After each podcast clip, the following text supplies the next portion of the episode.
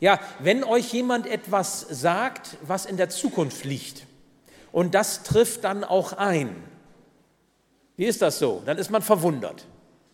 Ja, dann sagt man irgendwie, Mensch, woher hast du das gewusst? Und wenn das vielleicht nochmal passiert und nochmal passiert und ihr seid fromme Leute, dann sagt ihr vielleicht, Mensch, du hast die Gabe der Prophetie, der Weissagung. Was du sagst, das trifft ein. Und wenn er dann auch noch kommt und sagt, Gott hat mir etwas aufs Herz gelegt oder ich möchte dir das einfach so weitergeben, ist ja eine heikle Sache vielleicht, auch wenn man das hört. Aber nun stellt euch mal vor, Gott sagt uns Dinge und die treffen auch ein. Verheißung und Erfüllung. Wie viele Verheißungen, Prophezeiungen meint ihr, gibt es in der Bibel? Darf ich mal spontan um Zahlen bitten? 3600 Angeber. 15? Habe ich 15 gehört? 50? Völlig untertrieben. Also ich meine, wenn, wenn, wenn Gott eine Verheißung gibt und die trifft tatsächlich ein, ist das doch schon gewaltig. Und ich meine, im Blick auf Jesus, wir werden gleich darüber nachdenken, haben wir ja einige Verheißungen. Ähm, ich habe euch einen Film mitgebracht, so einen animierten Film, wo es um eine rote Ameise geht. Und diese rote Ameise wird uns ein wenig begleiten, auch in der Predigt. Schaut euch diesen Clip einmal an. Es geht darum, Verheißung und Erfüllung. Was bedeutet das eigentlich für uns, wenn Gott Wort hält? Nicht nur einmal, nicht nur 50 Mal, sondern ganz viel.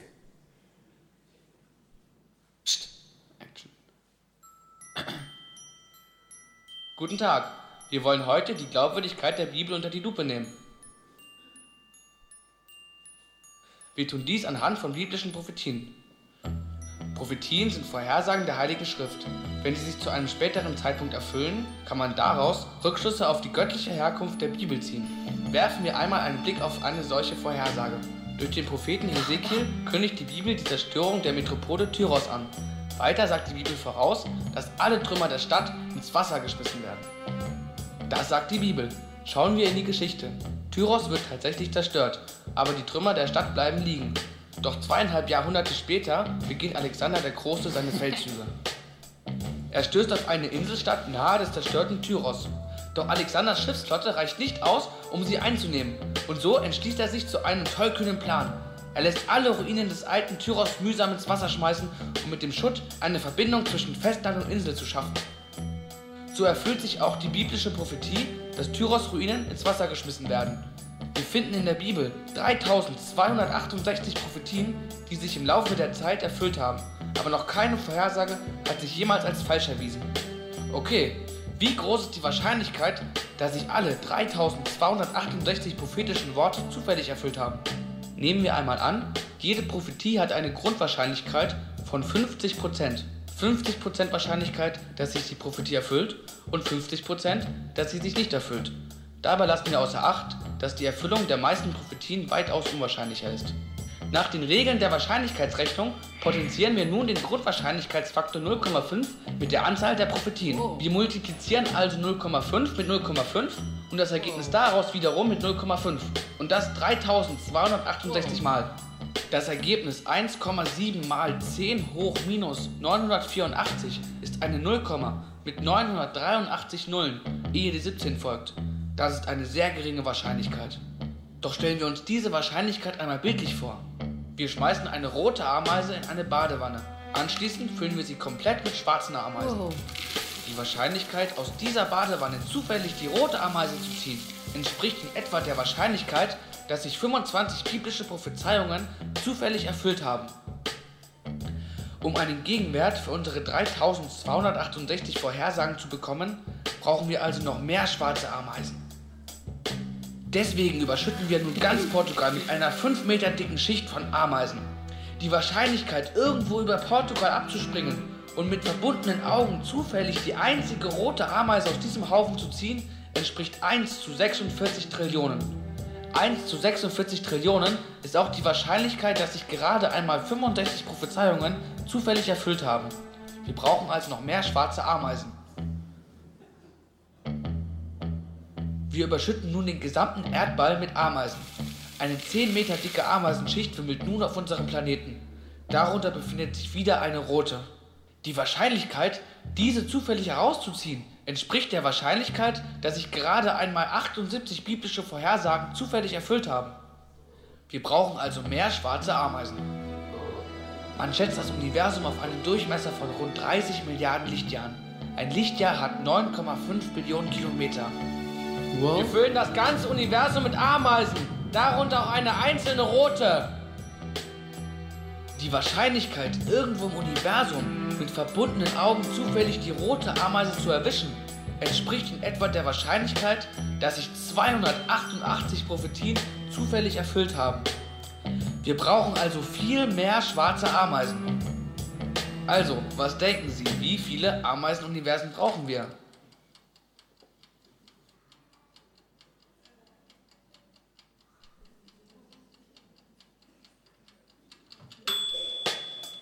Tja, wir brauchen mehr als zwei, auch mehr als 200 oder 2 Millionen.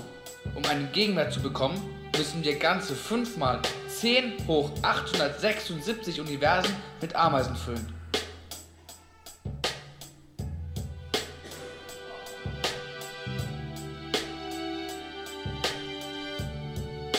Die Wahrscheinlichkeit, dass alle erfüllten biblischen Prophetien nur zufällig aufgegangen sind, ist also genauso gering wie die Wahrscheinlichkeit, dass man aus all den Millionen mal Non-Milliarden Ameisen zufällig die einzige rote herauszieht. Wenn Sie dennoch glauben wollen, dass alles nur Zufall ist, wünsche ich Ihnen noch einen schönen Tag. Ciao.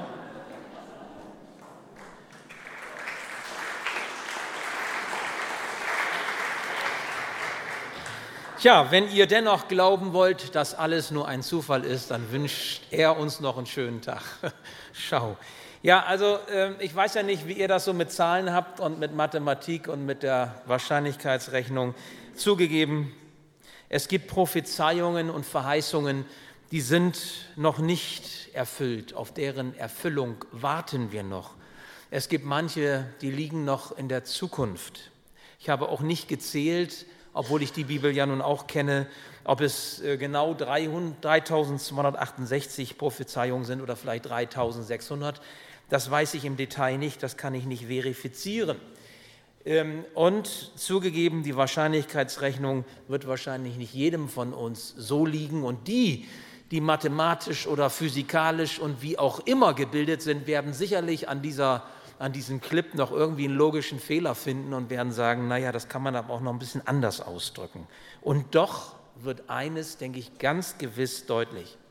Allein die Prophezeiungen im Blick auf Jesus, dass er von einer Jungfrau geboren wurde, dass er in Nazareth aufwuchs, dass er vollmächtig das Wort Gottes verkündete, dass er den Menschen in der Liebe Gottes begegnete, dass er am Kreuz einen der schlimmsten Tode damals, die man sich vorstellen konnte, starb, dass er nach drei Tagen wieder von den Toten auferstand. Allein diese auf Jesus zutreffenden Prophezeiungen, die alle in Erfüllung gegangen sind, sind so außergewöhnlich, und so groß, dass wir eigentlich aus dem Staunen nicht mehr herauskommen können. Dass wir eigentlich davor nur ehrfurchtsvoll stehen können. Machen Sie uns die Bibel eigentlich glaubwürdiger? Wenn wir das so hören, dass Gott das vorhersagt, also sprich vorher, bevor es eintrifft, und denn tatsächlich auch nur annähernd diese Zahl so stimmt, wie wir es hier einmal im Clip gesehen haben, ich frage euch, was für eine Faszination geht von diesem Jesus aus? Wenn Gott selbst diesen Jesus durch Verheißung und Erfüllung in dieser Weise bestätigt. Es geht also um das Thema, Jesus ist die Erfüllung aller Verheißungen. Es gibt im Hebräerbrief gleich am Anfang, Kapitel 1, ein paar Verse, die ich euch lesen möchte, die zeigen, wie Gott es so hält mit diesem Thema, ich sage euch etwas und ich halte auch Wort. Da heißt es, Hebräer 1, 1 bis 4, viele Male und auf verschiedenste Weise sprach Gott in der Vergangenheit durch die Propheten zu unseren Vorfahren. Jetzt aber, am Ende der Zeit, hat er durch seinen eigenen Sohn zu uns gesprochen. Der Sohn ist der von Gott bestimmte Erbe aller Dinge. Durch ihn hat Gott die ganze Welt erschaffen. Er ist das vollkommene Abbild von Gottes Herrlichkeit, der unverfälschte Ausdruck seines Wesens. Durch die Kraft seines Wortes trägt er das ganze Universum. Und nachdem er das Opfer gebracht hat, das von den Sünden reinigt, hat er den Ehrenplatz im Himmel eingenommen, den Platz an der rechten Seite Gottes, der höchsten Majestät. Das ist dieser Jesus. Das ist der Jesus, an den wir glauben. Das ist der Jesus, der Menschen fasziniert bis auf den heutigen Tag. Und wisst ihr, Gott hält Wort. Was er verspricht, das tut er auch. Ist ja anders als bei uns Menschen.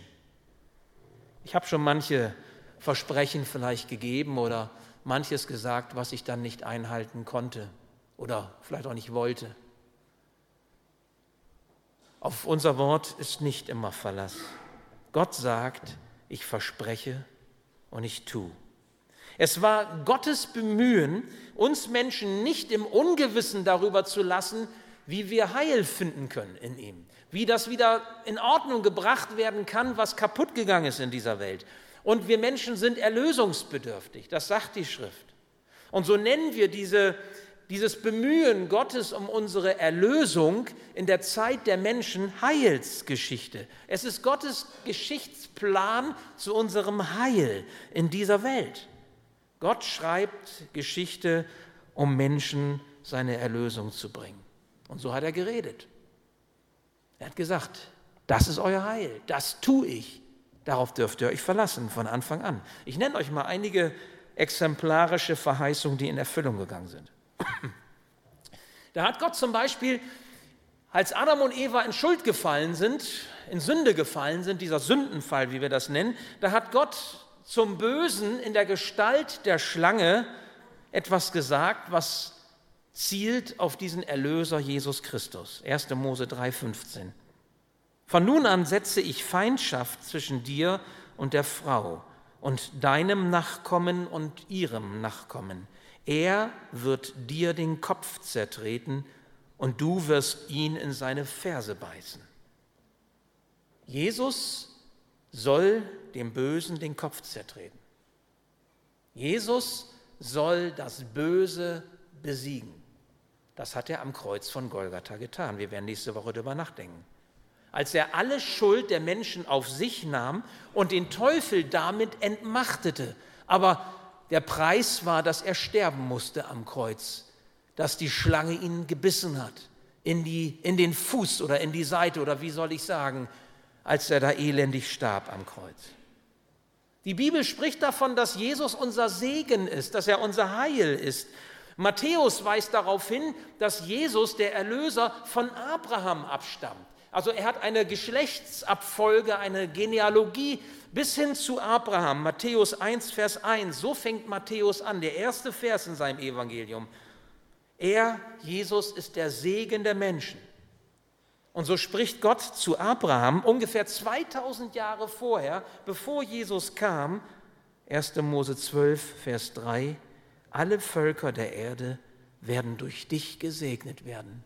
Durch dich, durch deinen Nachkommen, durch den, der da kommen soll, Jesus, der auf Abraham zurückgeht. Und der Prophet Hesekiel, 600 Jahre vor Christus, konnte im Auftrag Gottes sagen, Hesekiel 34, Vers 23, und danach setzte ich einen einzigen Hirten bei ihnen ein, der für sie sorgen soll, meinen Diener David. Er wird für sie sorgen und ihnen ein Hirte sein. Jesus, der Hirte, Jesus, der Diener Gottes, aus dem Geschlecht Davids kommend, aus dieser Genealogie.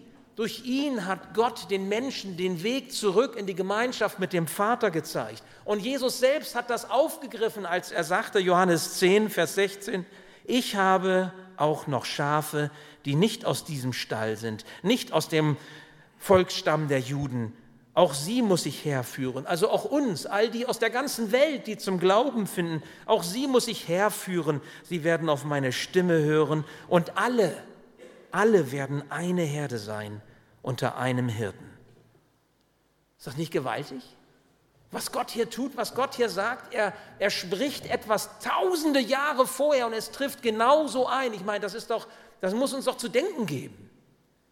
Und so finden wir einige hundert Jahre vor dem Erscheinen Jesu prophetische Hinweise auf das Heil der Menschen, die sich in seinem Kommen erfüllen, bis ins kleinste Detail hinein. Und das sind ja auch Dinge, die die nächsten Tage uns so ein bisschen bewegen werden, wenn wir Karfreitag, Gründonnerstag haben, wenn wir Ostern haben. Denken wir zum Beispiel daran, heute ist Palmsonntag, denken wir zum Beispiel daran, dass Jesus auf einem jungen Esel reitend in die Stadt Jerusalem hineinreiten würde. Sacharja 9, Vers 9. Der Prophet Sacharja hat das hunderte von Jahren vorher vorhergesagt. Er wird auf einem jungen Esel nach Jerusalem reiten, dieser König. Und in Johannes 12 können wir das lesen. Er wird von seinem eigenen Volk abgelehnt werden. Jesaja 53. Ein Freund wird ihn verraten, ein Freund. Psalm 41. Man wird vor seinem Tode die Kleider teilen, man wird über sein Gewand das Los werfen, damit geklärt sein wird, wer es bekommen kann. Psalm 22 ist das. Man wird ihm Galle und Essig zu trinken geben. Psalm 69. Man wird ihm entgegen der Praxis damals nicht die Beine brechen, als er am Kreuz hängt, um damit den schnelleren Tod herbeizuführen, weil er schon schnell genug gestorben ist. Auch das ist vorhergesagt. Sacharja 12, Vers 10. Wisst ihr, und das sind alles nur einige wenige, die ich euch genannt habe, Prophezeiungen, die auf Jesus Christus zielen und die genau in dieser Weise bis ins kleinste Detail in Erfüllung gegangen sind. Es gibt noch viel mehr Prophezeiungen, klar. Prophezeiungen, die das Volk Israel betreffen. Auch da könnte man ganz viele nennen. 1948 Israel Staatsgründung, vorhergesagt bei Hesekiel, wie das passieren wird. Verheißungen, Prophezeiungen für die christliche Gemeinde, Prophetien für diese Welt als Ganze. Nun, was wird damit deutlich? Damit gibt Gott besonders denen unter uns, die fragend sind, die zweifelnd sind, die nachdenken wollen, die Argumente brauchen, etwas an die Hand, eigentlich uns allen, nämlich den Grund der Gewissheit, den wir brauchen, um ihm zu vertrauen. Also der christliche Glaube ist überhaupt nichts, wo wir den Verstand abschalten müssen. Ich meine, ihr könnt mir ja gerne auch beweisen, dass diese Wahrscheinlichkeitsrechnung, die übrigens äh, Professor Dr. Werner Gitt hier auch nochmal mit begleitet hat, nicht stimmt. Aber das möchtet, müsstet ihr mir dann auch irgendwie nochmal sagen. Ich verstehe es sowieso nicht richtig, von daher könnt ihr mich leicht überzeugen. Oder auch nicht, ich weiß es nicht. Aber sagt es. Aber wie dem auch sei, Gott gibt uns einen Grund für unsere Gewissheit. Er gibt uns etwas an die, an die Hand, worauf wir uns verlassen können. Er bezeugt damit, dass auf seine Worte Verlass ist. Er bezeugt damit, dass es sich lohnt, Jesus und seinen Worten zu glauben. Er bezeugt damit, dass wir Schritte wagen dürfen, indem wir uns auf ihn einlassen. Ich weiß, das kostet Mut. Ich habe auch Menschen gesprochen, die gesagt haben, wenn ich das nicht verstehe, das mit der Schöpfung und Evolution oder das die oder sowas nicht, und dann, dann kann ich nicht richtig glauben. Frag dich selber, ob das daran liegt, dass du nicht alles verstehst und deswegen nicht glauben kannst. Es kostet Mut zu glauben, aber dieser Mut wird belohnt. Denn dabei werden wir erfahren, dabei werden wir erfahren, wenn wir es wagen, Schritte des Glaubens zu gehen, dass Gott seine Versprechen und Zusagen einlöst. Nun, für die, die zweifeln, ich möchte euch einfach fragen, wie ist denn das in unseren Beziehungen? Wenn wir befreundet sind, wenn wir verlobt, verheiratet sind, in Familien, in, in der Verwandtschaft, ähm, in der Nachbarschaft, wie auch immer, Beziehungen laufen immer nur mit Vertrauen. Stimmt das? Also ich sage mal, da wo wir kein Vertrauen haben, wo wir keine Beziehung wagen wollen, indem wir Vertrauen aufwenden, diesen Mut nicht haben, geht Beziehung auseinander. Oder wir leben nebeneinander her. Ich finde das ja immer kurios, wenn ich Leute spreche, die vielleicht schon lange verheiratet sind und sagen, also wir haben uns noch nie gestritten. Dann, ich, dann frage ich meistens zurück, und wann begegnet ihr euch? Wie oft habt ihr euch schon gesehen? Ja, ich meine, das ist doch, ist doch klar, dass das auch, äh, wenn Menschen einander vertrauen, dass das auch ein Risiko ist, dass das was kostet, dass man auch verletzt werden kann. Man macht sich verletzlich, wenn ich mich öffne, wenn ich Vertrauen wage. Warum sollte das mit Gott anders sein? Aber Gott gibt hier einen Grund. Er sagt 3268 Prophezeiungen, so viel Universen, ja? Vertrau mir. Ich halte Wort. Schau in die Schrift hinein, schau in die Geschichte, schau auf Jesus. Ich halte Wort. Und vielleicht hast du ja auch Zusagen von Gott erhalten, du ganz persönlich. Zusagen, die Gott dir einmal gegeben hat, wo er dir etwas gesagt hat, wo du eine Gewissheit im Herzen hattest, aber die Erfüllung steht noch aus. Und du wartest und wartest und wartest und bist vielleicht drauf und dran, die Hoffnung aufzugeben. Ich möchte dir sagen, tu es nicht. Gib deine Hoffnung nicht auf. Was sehen wir denn an dieser Geschichte? Gott schreibt Heilsgeschichte. Gott schreibt Heilsgeschichte und er schreibt auch deine ganz persönliche Heilsgeschichte. Deine Heilsgeschichte, wenn du ihm vertraust, wenn du dranbleibst an ihm. Nun, wir haben heute Palmsonntag, nächste Woche Karfreitag und Ostern, das Ereignis eigentlich so in der, der kirchlichen ich sage mal, Themenlandschaft. Das Entscheidende. Gott hat den Sohn Jesus Christus in diese Welt gesandt. Er hat das Böse besiegt, entmachtet, wie wir gehört haben. Er ist von den Toten wieder auferstanden. Er schenkt ewiges Leben. Jesus zieht eine Woche vor seinem Lebensende in Jerusalem ein. Heute quasi. Die Menschen sind begeistert. Sie jubeln ihm zu. Hosianna, gelobt sei der, der kommt im Namen des Herrn, Hosianna, dem Sohne Gottes, dem Höchsten. Sie haben gesehen, sie haben entweder selbst gesehen oder vielleicht von anderen gehört, dass Jesus Wunder getan hat, ja. Wenn jemand in der Kraft Gottes vollmächtig Zeichen wirkt, dann beeindruckt das Menschen. Jesus hat vollmächtig gepredigt, hat in wunderbarer Weise auch Liebe Gottes weitergegeben. Und das hat Menschen bewegt, das hat Eindruck gewirkt. Und so stehen sie am Wegrand und sie jubeln, sie jubeln ihrem König zu. Und wenn man sich das so praktisch vorstellt, so wie Zachariah das ja vorhersagt, da kommt der Esel, äh, kommt nicht der Esel, da kommt der Herr. Entschuldigung. Ja, ja. Da, genau. Da kommt der Herr reitend auf dem Esel. Da kommt der Herr reitend auf einem Esel in die Hauptstadt hinein. Ich meine, das ist da wirklich ein sonderbares Bild. Ich, ich kenne auch kein Märchen, wo das so ist. Also da kommen dann die, die, die Prinzen ne? und die, die Königssöhne und so, die, die kommen auf dem Schimmel dahergeritten oder so, ja. Oder wenigstens eine goldene Kutsche oder, oder, oder ein Papamobil oder irgendwie sowas. Aber doch nicht auf dem Esel reitend. Also das ist echt ein kurioses Bild. Das, und das zeigt auch, dass dieser Jesus, über den wir nachdenken, Faszination Jesus, dass dieser Jesus in kein Schema passt. Und dann stelle ich mir vor, dass an diesem Wegrand so die Verantwortlichen aus Kirche und Politik stehen. Da waren sicherlich welche bei. Und dann standen da auch theologisch Gebildete. Und dann frage ich mich, ob sie sich wohl an die Verheißungen der Schrift erinnern. Sacharja 9, Vers 9. Euer König kommt, auf einem Esel, auf einem jungen Esel reitend in die Hauptstadt Jerusalem. Warum erinnern Sie sich nicht? Warum wissen Sie das nicht? Warum glauben Sie das nicht? Zachariah sagt es und es trifft ein. Ob Sie sich daran erinnern, dass Jesus der angesagte Messias ist, der, der unsere Schuld auf sich nimmt, um Erlösung zu wirken, warum glauben Sie das nicht? Das steht doch hier, Jesaja 53 und, und, und. Es ist doch alles gesagt. Warum glaubst du das nicht? Warum vertraust du nicht seinem Wort? Warum meinst du, dass es anders ist oder dass du es besser weißt? Und dann geben sie ihn in den Tod. Vorher noch, wo sie nicht mehr jubeln, sondern rufen, kreuzige ihn, Pilatus. Wir wollen Jesus am Kreuz hängen sehen. Gib uns Barabbas, den Verbrecher, an seiner Stadt frei. und Jesus ans Kreuz.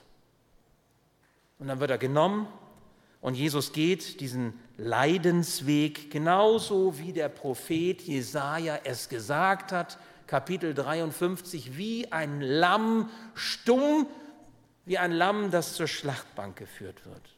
Und da stirbt der Unschuldige für die Schuldigen. Und das zu unserer Erlösung. Und dann geht es weiter. Der Tod konnte Jesus nicht festhalten. Darüber werden wir in einer Woche nachdenken. Jesus hat die Schlüssel des Himmels und die Schlüssel der Hölle in seiner Hand. Und so weckt der Vater ihn von den Toten wieder auf. Und am dritten Tag nach seiner Hinrichtung verlässt Jesus als der Auferstandene das Grab, in das sie ihn gelegt hatten. Wisst ihr, und auch hier ist wieder Verheißung und Erfüllung. Seinen Freunden, seinen Jüngern hat er dreimal gesagt, dass er sterben müsse und wieder auferstehen würde. Übrigens dreimal, wisst ihr warum? Dreimal ist Bremer recht. So, dreimal hat er ihnen das gesagt. Und? Haben sie es geglaubt? Warum nicht? Warum nicht? Warum glauben die Jünger nicht? Warum zweifeln? Warum glaubst du nicht? Warum zweifelst du? Jesus hat, hat gesagt, dass er gekommen sei, um sein Leben zu geben als Lösegeld für viele. Matthäus 20. Lösegeld für viele, die bereit sind, ihm Glauben zu schenken, die bereit sind, unter das Kreuz zu gehen. Das kannst du tun heute, das kannst du tun Karfreitag, Gründonnerstag. Wir werden darüber nachdenken. Das ist die Möglichkeit, ernst zu machen mit dieser Verheißung. Jesus hat gesagt, er ist gekommen, das Leben wieder zu nehmen, weil er eben der ist, der das Leben geben will, und zwar das Ewige, das man nicht mehr verlieren kann. Johannes 10. Warum glauben die Jünger das nicht? Als es dann passiert, sind sie alle weg. Feige. Und als die Frauen kommen und sagen, Jesus ist nicht mehr da, da haben die gesagt, klar, habt ihr zu, die Nacht zu lange durchgemacht oder so, habt nicht mehr richtig geguckt. Wisst ihr, und das ist zugegebenermaßen nur ein kleiner Überblick über diese Prophezeiungen, die Gott gesagt hat, gegeben hat, die Jesus gesagt hat, seine Verheißungen, die sich in ihm erfüllen. Und ich möchte dich nun fragen, wie stehst du zu den Verheißungen Gottes in der Schrift? Und zwar du ganz persönlich, wie stehst du zu den Verheißungen, die Gott dir im Leben gegeben hat? Vertraust du drauf, auch wenn du warten musst?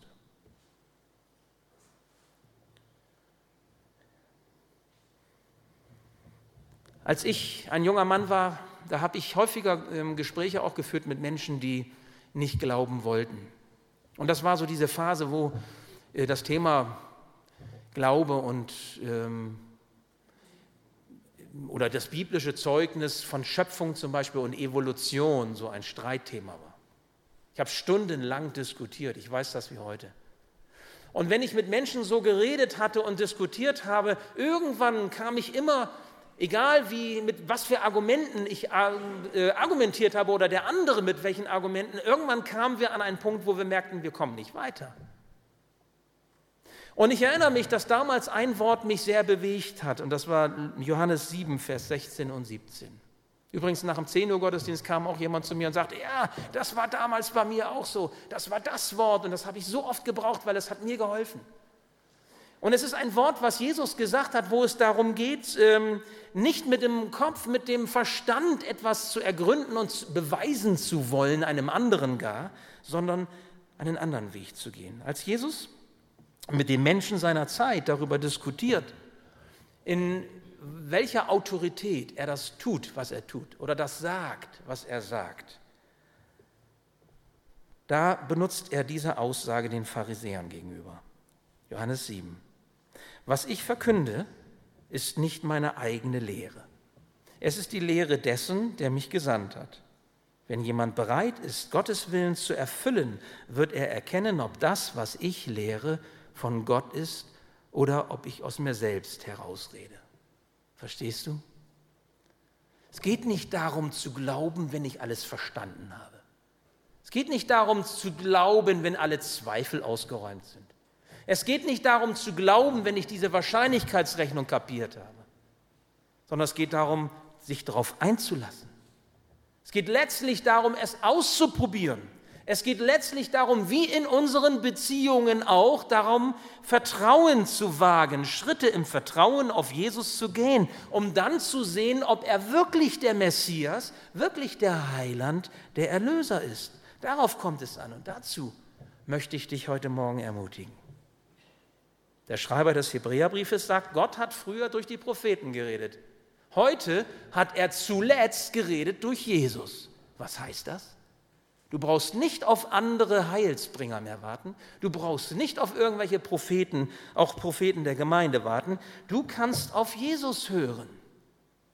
Du darfst auf das hören, was Gott gesagt hat. Und mal ganz ehrlich, 3268 äh, Prophezeiungen, die reichen auch für mich und für dich, glaube ich. So viele schwarze Ameisen können wir uns kaum vorstellen, um die rote zu finden. Jesus fasziniert weil alles, was mit ihm zusammenhängt, so gewaltig, so, so wunderbar ist, weil, weil er alles Denken und Verstehen übergreift, so wie übersteigt, so wie wir auch, auch Gott selbst nicht fassen können mit den Kategorien unseres Verstehens. Aber Glauben wagen, liebe Schwester, lieber Bruder, Glauben wagen, das kann jeder, der dazu bereit ist. Sich darauf einlassen, auch wenn nicht alle Fragen und Zweifel beseitigt sind. Das kann jeder, der es will. Jesus vertrauen, auch wenn die Wunden des Lebens noch nicht ganz ausgeheilt sind. Das kann jeder, der dazu bereit ist. Was willst du? Ist Jesus für dich auch die Erfüllung aller Verheißungen? Weißt du was? Mit ihm haben wir die eine rote Ameise. Ist das nicht stark? Die eine rote Ameise. Du darfst Teil der Geschichte Gottes mit dieser Welt sein. Er möchte dich bei sich haben. Hier und heute und auch in Ewigkeit. Dein Vertrauen in seine Worte und Zusagen werden dein Leben verändern. Wenn du heute damit anfängst, ihm zu vertrauen, dann wird dein Leben von innen heraus sich ändern und das zieht Kreise. Glaubst du das? Auch in deinen Beziehungen. Ich möchte euch zum Schluss eine kurze Geschichte erzählen von einem unbekannten kassidischen Rabbi. Eine Geschichte, die überliefert ist, als er auf seinem Sterbebett lag und Folgendes sagte. Als ich jung war, machte ich mich daran, die Welt zu verändern. Als ich etwas älter wurde, erkannte ich, dass das ein bisschen zu ambitioniert war. Und ich beschloss, mein Land zu verändern. Ich merkte, dass auch das zu ehrgeizig war und so wollte ich meine Stadt verändern. Als ich realisierte, dass ich nicht einmal das konnte, versuchte ich, meine Familie zu verändern. Jetzt als alter Mann weiß ich, dass ich bei mir selbst hätte anfangen sollen. Wenn ich bei mir selbst begonnen hätte, hätte ich vielleicht sogar meine Familie, meine Stadt oder mein Land erfolgreich verändern können. Und wer weiß, möglicherweise sogar die ganze Welt. Verstehst du? Wo fängst du an? Worauf wartest du? Jesus ist die Erfüllung aller Verheißungen. Hast du ihn bei dir, dann wird sich dein Leben verändern. Schon hier und jetzt, schon heute. Und ich möchte dich bitten, schiebe dein Vertrauen nicht auf.